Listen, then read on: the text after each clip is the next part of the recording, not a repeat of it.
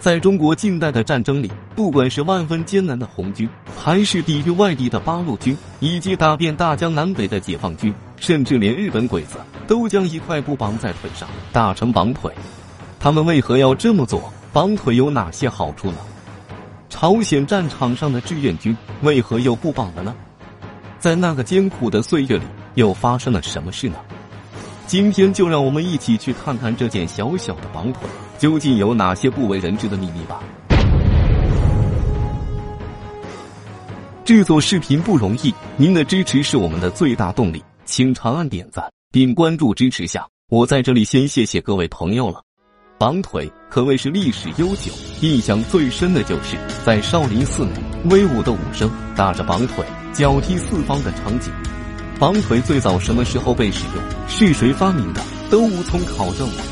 但在近代的战争时期，绑腿曾经是我军最要紧的装备之一。打上绑腿的军队，看上去是那么的精神抖擞、威风凛凛。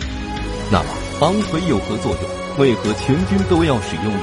它对缺少机械化装备、仅靠两条腿运动作战的士兵来说，可谓是功不可没。当年是何等的艰苦，行军主要是步行。连万里长征都是用双腿走出来的，但是行军的时间太长了，战士们的双腿就会出现酸痛，更严重的话还会下肢静脉曲张引起红肿，就是休息一个晚上也很难缓解。假如此时有敌人进攻的话，会严重影响战斗力。而是年长些有经验的人就用上了绑腿，轻松解决了这些麻烦。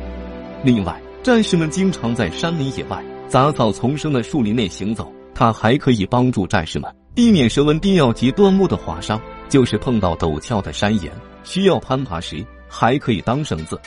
当年红军在大别山中被国。民党的军队追赶到一处悬崖时，被堵得无法脱身，关键时小小的绑腿就派上了用场。他们将连队的绑腿集中，一条一条的连接起来，形成多条长长的绳子，爬上山崖，顺利的逃过了敌人的围堵。就是在作战过程中不幸受伤，在缺医少药的情况下，还可以当绷带使用。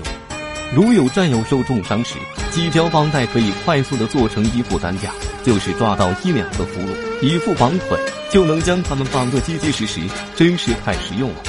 还有一些更重要的用途，在炸敌人的碉堡时，是绑手榴弹最方便的工具。当然，它的作用远不止这些，还有哪些作用？请朋友们一起罗列交流。这么简单实用的好东西，其他很多军队也会跟着使用。在国民党的军队中，有几支部队也用上了绑腿，但他们没有明确的规定，所以花样比较多，而且布条也长短不一，通常随便找一块长一点的布条来充当。有些精锐部队还会用一种很好的布来做绑腿，那就是不常见的帆布。这种绑腿不仅美观，而且更加结实，防护效果更好。这么好用的东西，就连身材矮墩的日军也使用起绑腿来。刚刚入侵的日军是很少打绑腿的，他们发现绑腿这么多的用处后，就给士兵配发了这个装备。尤其是到了南方，更是大量使用。他们大多是罗圈腿，走路的方式有些特别，再系上绑腿的话，看上去就有些格格不入，实在是有损美观。那么问题来了，一件经济好用，用它打出了无数次胜仗。将侵略者都赶出了国门的军人瑰宝，为何在朝鲜战场上却不多见了呢？难道是被其他什么装备淘汰了吗？请看下集《神奇的绑腿二》。